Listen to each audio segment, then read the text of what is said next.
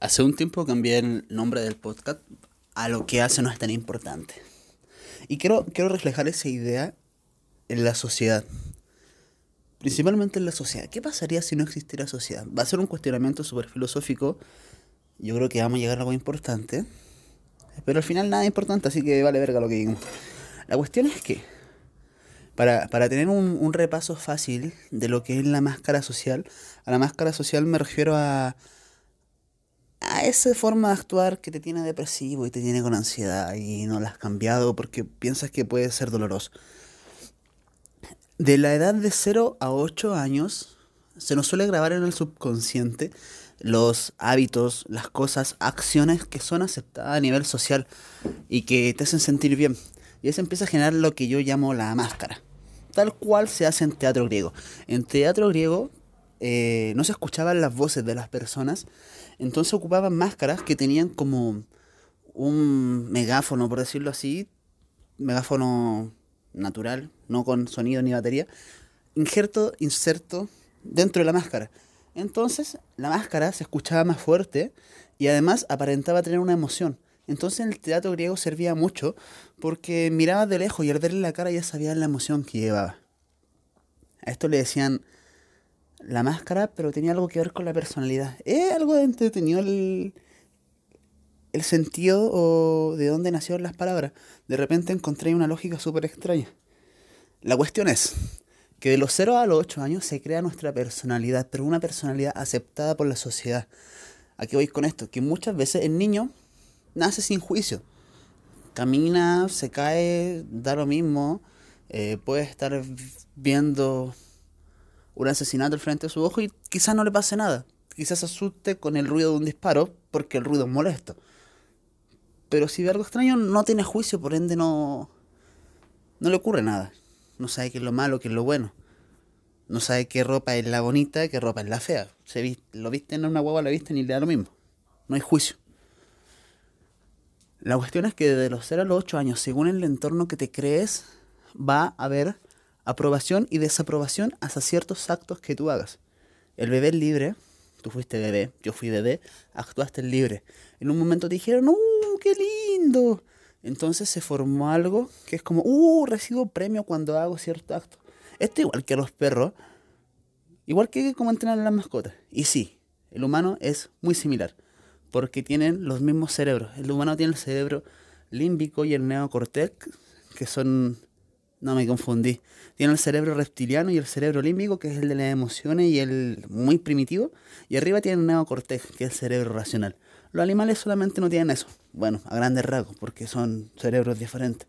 La cuestión es que el instinto lo tiene el, humano y lo tiene el animal. De hecho, hay gente que se puede como conectar y como comunicar con los animales y con las plantas a nivel súper sensitivo, es extraño como que entienden lo que el perro quiere decirles, si es su mascota, sin hablar eh, idioma guau guau, sin idioma perro, por decirlo así. Y la cuestión es que, igual que los perros cuando los retan, cuando hacen algo y le dan un premio, cuando no, el humano es igual. Y lo que le importa muchas veces de los 0 a los 8 años es la aprobación de dos imágenes muy importantes para él la imagen materna y la paterna. De los 0 a los 8 años, el bebé se modela a través de su entorno y se basa mucho en la imagen materna o la paterna, en su aprobación, en lo que desaprueban. Y extrañamente, como instinto, para sobrevivir, el bebé se adapta a eso. Entonces empiezas a crear una identidad. Empiezas a crear la máscara de a poco. ¿Y por qué lo digo la máscara? Porque el bebé va y hace, uh, y le muestra algo. Y va bien, bien, bien. Y después otro día va y le muestra otra cosa. Uh, pero justo eso no le gustaba, qué sé yo, tal vez, eh, no sé, pues, le está mostrando que está cocinando. Y tiene dos años. Y los papás se asustan y no, y lo retan. Por decirlo así, una reacción. Porque se puede quemar y tal. Pero ¿qué absorbe el niño? Eh, no, el reto, oye, ¿por qué estás haciendo eso? ¿Qué sé yo? Por problemas de diálogo, se me imagina que podría haber un reto. Por ende, ¿qué absorbe el bebé? Dolor a eso, o desaprobación a eso. Y así con cada cosa. Un dibujo de arte. desde pequeño, como buscas esa validación, tienes muchas expectativas. Entonces, esperan la, hacen muchas cosas esperando. La aprobación de papá y mamá, o de la imagen paterna o materna que tuviera, sea tu tío, sea tu abuelo, me da igual. Buscan la aprobación de forma inconsciente. De hecho, es extraño. Muchas fobias que están relacionadas con papás y mamás no están directamente relacionadas con papá y mamá.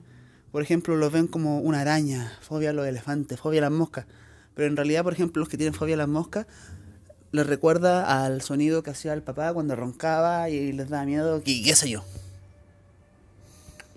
La cuestión es que ahora estás consciente de lo que te estoy diciendo, pero hay gente que muere sin saber esto y actúa ante una máscara social.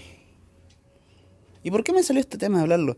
Porque estaba pensando que hay muchas veces que es fácil hablar cuando no te grabas, por ejemplo, o cuando no te expones, o expresar una idea en tu pieza o cantar en tu cuarto, pero no grabarte.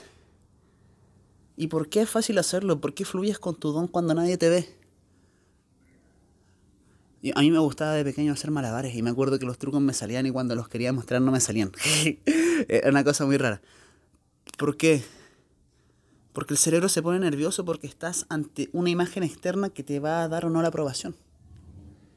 Y ahí colocas tu ego en juego. Tu ego que se identifica. Cuando estás haciendo algo del amor y estás solo, lo estás haciendo por amor. Entonces como que te divierte y tal. Cuando lo quieres mostrar, tu ego se pone delante. Quiere el licto bueno. Quiere que te identifiques con eso. Y si no te identificas, como te colocan al victo malo, duele. Y puede que no lo sigas haciendo, que cambies de parecer, sigas practicando. Y te van moldeando de a poquito. De a poquito te van moldeando. Y si estás muy inmerso en esta máscara, puede que hayan pasado 30 años de tu vida y ni siquiera sepas qué es lo que realmente te gusta hacer. Qué es lo que realmente eres tú. Porque te acostumbraron a decirte, los hombres no demuestran sus sentimientos. A mí me molestaban caleta de chico con esto, que a, modo de expresión me cuesta callarme las cosas, entonces expreso, expreso, expreso, y soy sentimental y expreso. Y me molestaban porque era gay, porque decía las cosas tal cual.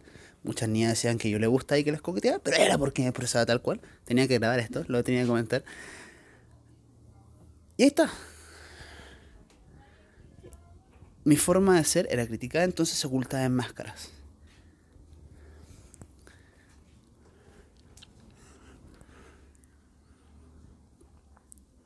¿Y cómo podrías empezar a saber que realmente tú? Porque en cierta forma yo no te puedo decir nada de qué hacer, ni cómo hacerlo, porque yo no he vivido tu vida, yo no conozco cómo te criaron ni cómo fue tu entorno, pero te puedo dar herramientas para que te vayas conociendo, para que vayas sacando eso auténtico de ti. Lo primero Ah, una cosa, advertencia, no va a ser fácil, ni difícil tampoco. Tiene consecuencias, positiva y negativa. Ahí tienes que ver si te aceptan las consecuencias. Lo entretenido es que vivir como estás viviendo ahora también tiene consecuencias. Tiene consecuencias eh, estar con máscara tiene consecuencias el actuar de cierta forma, porque cuando eras pequeño te dijeron, eh, oh, el otro, el otro, día vi un video en TikTok que decía, había una tipa diciéndole, oye, tú eres una señorita, ¿cómo comes con la pierna encima de la silla y tomando bebida? Y la loca se tiene un chancho, así, ah, pero no que eras señorita. Y esas cosas así son los juicios estúpidos que te van colocando la máscara. Quizás después si la tipa no tenía actitud, bajaba la pierna y cambiaba. Hay gente que es así. Oye, es que los hombres actúan así, tienen empresa y ganan dinero y, y son chingones y tienen un auto bacán y la casa grande y tal. Y si no, ¿qué? Y ahí te van moldeando. Y de repente ya por seguir la idea de lo que es el éxito, estás siguiendo sueños que se implantaron en tu cabeza, que es la máscara, sigues los sueños de la máscara y pierdes tu tiempo y de repente ya tienes 30, 40, 50 años consiguiendo metas que no eran las que realmente querías, sino que eran las que la sociedad quería, lo que tu expectativa quería. Y no te llena.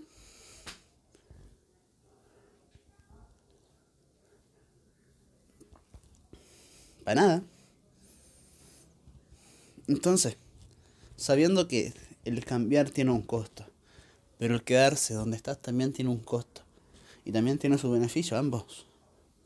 El quedarte donde estás te mantiene cómodo. El, quedar, el cambiar te da la mejor vida. Lo entretenido es que el miedo, el dolor y la incertidumbre son emociones del cuerpo humano, son químicos. Entonces estés donde estés, siempre van a estar. Siempre va a haber miedo, dolor y incertidumbre. Estés tirado en la calle, estés rodeado de 20.000 guardias. El dolor, el miedo y la incertidumbre son químicos que se generan en tu cuerpo, que nosotros le colocamos ese nombre, y siempre van a estar las cagáis. Siempre, siempre, siempre, siempre. Hasta tu muerte. Hay única forma de que se vayan. Entonces, lo primero es renunciar.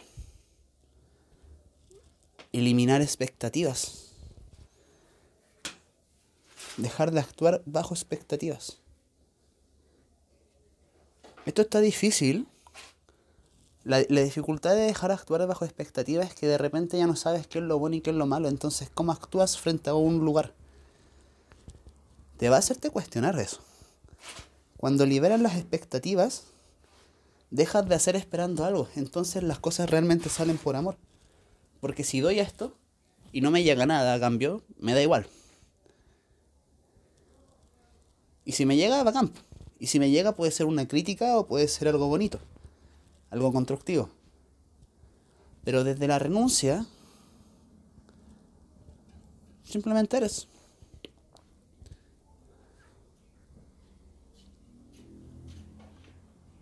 Y también lo que voy con la renuncia es que esto va, es como el segundo tip, pero va ligado a lo primero. Es buscar cosas que en tu presente te guste hacerlas. Que con los cinco sentidos te guste hacerlas. Obviamente va a haber cosas que de repente en el día no te guste totalmente hacerlas, como lavar un plato. Eh, a mí no me gusta barrer, puta que paja barrer y trapear. Soy muy ordenado. Me gusta demorarme poco encontrando las cosas, entonces soy compulsivo ordenado. Mi mamá se mete a ordenar mi pieza y según yo la desordena. Es una cosa así, porque me mueve las cosas del lugar. Pero desde ahí, busca cosas que te gusten. Busca cosas que te gusten y no las estés haciendo por otros, sino porque te gusten. Que incluso las harías cuando no te estén mirando. Y que te divierta. Yo creo que es una cosa más importante, porque si al final, yo creo que la vida es un juego de pequeño me dijeron siempre lo contrario. Y yo, como era obstinado, me dijeron, tómate la vida en serio, no es un juego. Y yo, como era tacaño, me lo tomé lo contrario. La vida para mí siempre ha sido un juego. Entonces me divierto, ¿no? Busca cosas que te hagan divertirte. Y una de las formas, estuve pensándolo, y esto se los dejo a ustedes para que lo cuestionemos en grupo, filosofando. Creo que una de las cosas que más te hace conocerte es la soledad. Porque en bajo soledad te hace responsable de ti mismo. Te empiezas a mirar también como si fueses tu propio hijo. Y dejas de hacer cosas por ego, sino empiezas a hacer cosas porque te lo mereces. Yo el otro día salí con un amigo y íbamos a ir a un, a un parque. Hay varias chicas y dije, oh, voy a tirar facha. Y para enganchar un rato, para ir a coquetear. Y me, salió esta idea de, oye, pero tienes que pensar como si fueras tu hijo. Y lo pensé y me puse dos polerones más, tengo que admitirlo se, pones a actuar de forma diferente. Hacer lo que te mereces. Y si sabes bien lo que quieres, haces lo que no quieres, pero que te ayuda a llegar a donde quieres. Como cuando de chico no querías hacer esa tarea, pero esa tarea te, te ayuda a pasar de curso. Si tu versión grande de ti sabe qué curso, entre comillas, quiere pasar, te vas a ayudar a ti mismo qué sé yo, el curso puede ser aprender a dibujar, aprender a componer, leer cierto libro que te guste y mirar hacia adentro.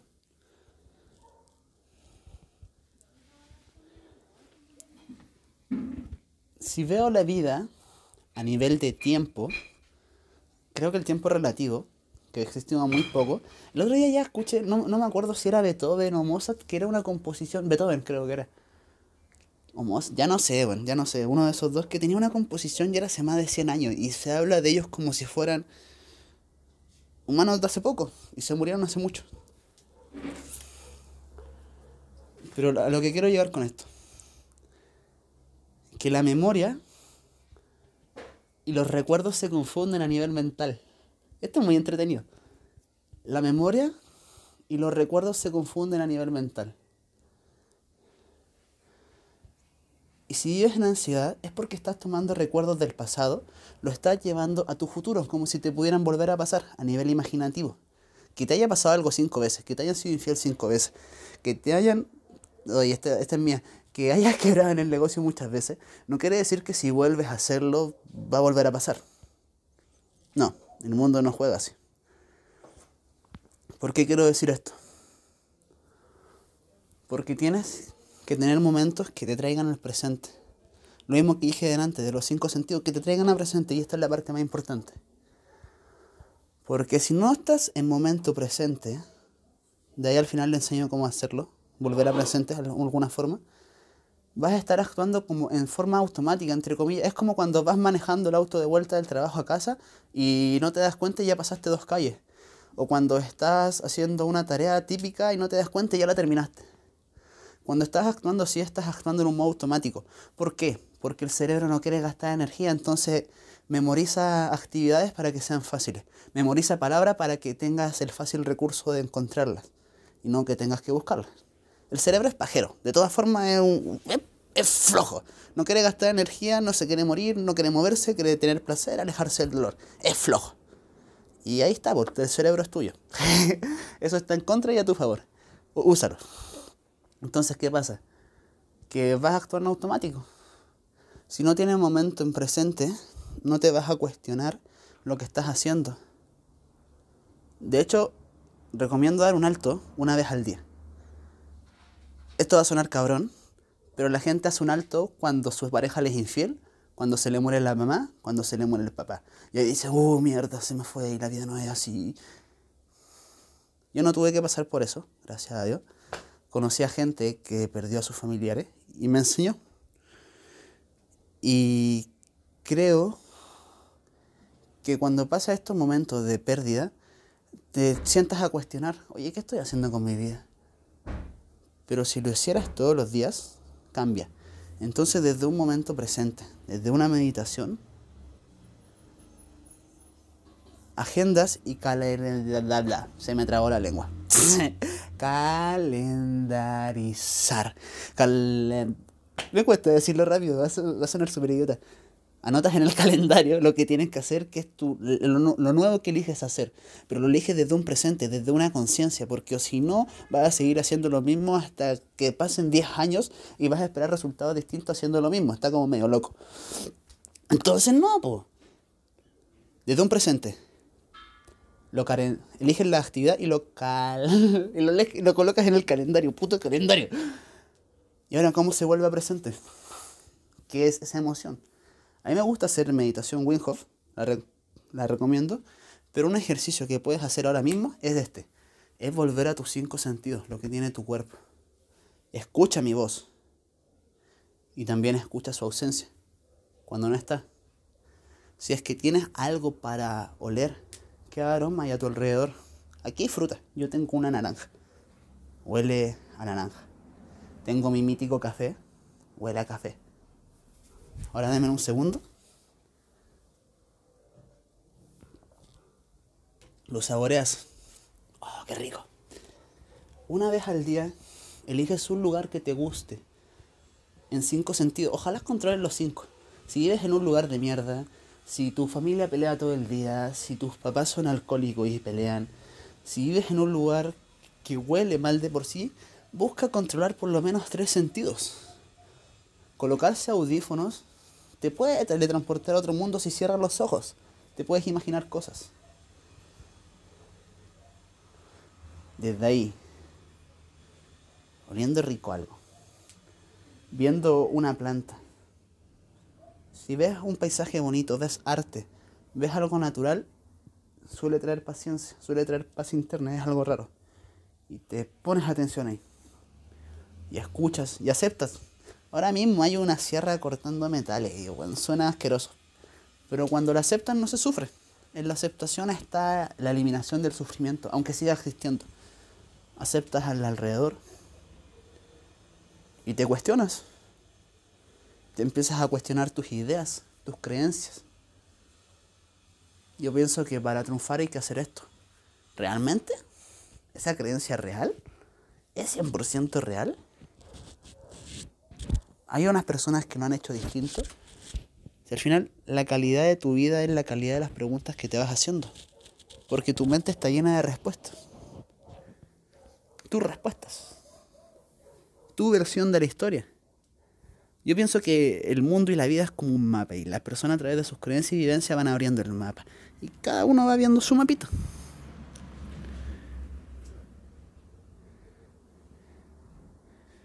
Y desde ahí aprender preguntas nuevas creo que es una, una buena tarea. Pero de ahí, de poquito. De ahí se crea un futuro que te dé miedo incluso. Y una creencia que les quiero dejar para finalizar y cerrar esto es que avances sí o sí. Porque puede que te cuestiones y crees una vida en tu mente que no te la creas, que piensas que no la vas a lograr. Pero mientras vas avanzando vas obteniendo recursos nuevos que no cuando visualizaste no sabías que existían. Entonces cada vez esa visualización se vuelve más posible. Por ejemplo, eh, yo decía, a ver cómo se los puedo expresar. Imagínense, lo voy a tomar con la música porque no se me ocurre otra idea. Por ejemplo, yo decía, quiero tocar piano como la Sinfonía 9 de Beethoven. Para que se hagan una idea, es como la, la canción de la Champions League.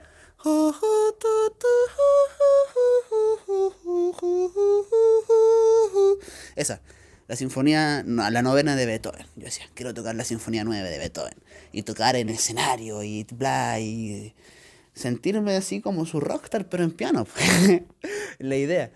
Pero imaginárselo está así ya easy. Pero llevarlo a la realidad lo había pseudo imposible. ¿Se entiende, no?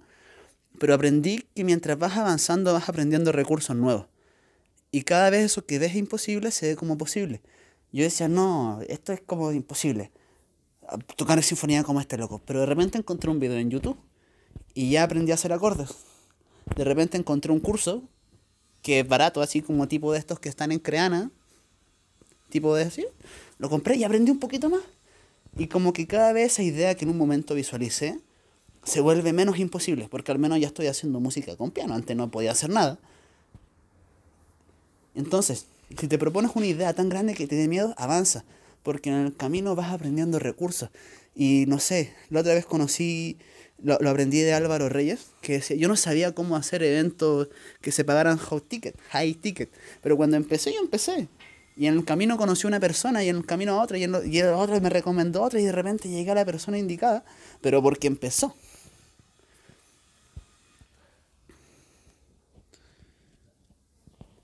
Creo que, para cerrar, he dicho como 20 veces eso, la libertad en la vida está en la responsabilidad que tienes y la responsabilidad está en los riesgos que tomas, a lo que te expones, a cuánto caos estás dispuesto a tolerar. Y me gusta la libertad, así que creo que quiero aprender a ser más responsable. Y esa responsabilidad está en sentarte en presente y cuestionarte las ideas. Dejar de hacerte el pendejo, porque muchas veces ya sabes lo que realmente quieres hacer y porque tu alrededor te va a cuestionar, no lo haces. Y lo digo así de duro porque me siento como que estuviera hablando en un espejo incluso. Porque he pasado por eso. De decir quiero hacer esto, esto y esto, pero es que me va a enojar tal. Y va a pasar esto y quizás me echen de la casa. Eh, cuando te lo imaginas, te lo imaginas crudo. Así como que teleserie colombiana. la imaginación es heavy. Y en realidad incluso tal vez no pase ni eso. Pero muchas veces es como que adentro ya sabes lo que quieres hacer. Pero tú mismo, como por no reconocerte, haces tareas pendejas y te llevas a otro lado y sales a dar una vuelta en vez de quedarte trabajando en el proyecto que podría darte la vida que quieres.